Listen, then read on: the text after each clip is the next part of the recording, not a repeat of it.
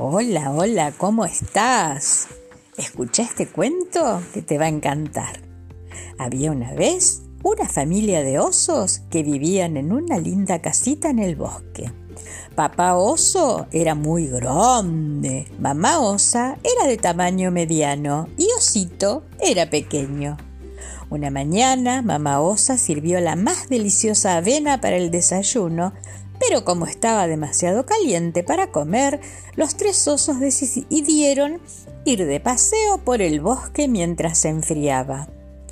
Al cabo de unos minutos, una niña llamada Ricitos de Oro llegó a la casa de los osos y tocó la puerta. Al no encontrar respuesta, abrió la puerta y entró en la casa sin permiso. En la cocina había una mesa con tres tazas de avena, una grande, una mediana y una pequeña. Recitos de Oro tenía un gran apetito y la avena se veía deliciosa.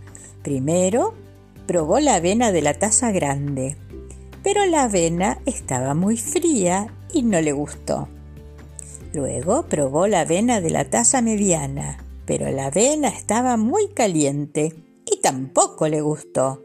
Por último, probó la avena de la taza pequeña y esta vez la avena no estaba ni fría ni caliente, estaba perfecta.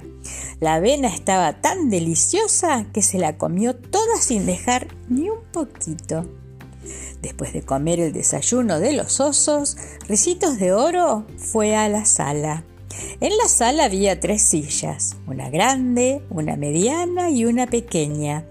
Primero se sentó en la silla grande pero la silla era muy alta y no le gustó.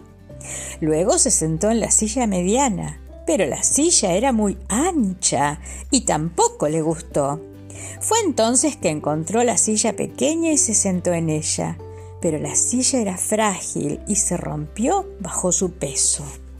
Buscando un lugar para descansar, Ricitos de Oro subió las escaleras. Al final del pasillo había un cuarto con tres camas, una grande, una mediana y una pequeña. Primero se subió a la cama grande, pero estaba demasiado dura y no le gustó. Después se subió a la cama mediana, pero estaba demasiado blanda y tampoco le gustó.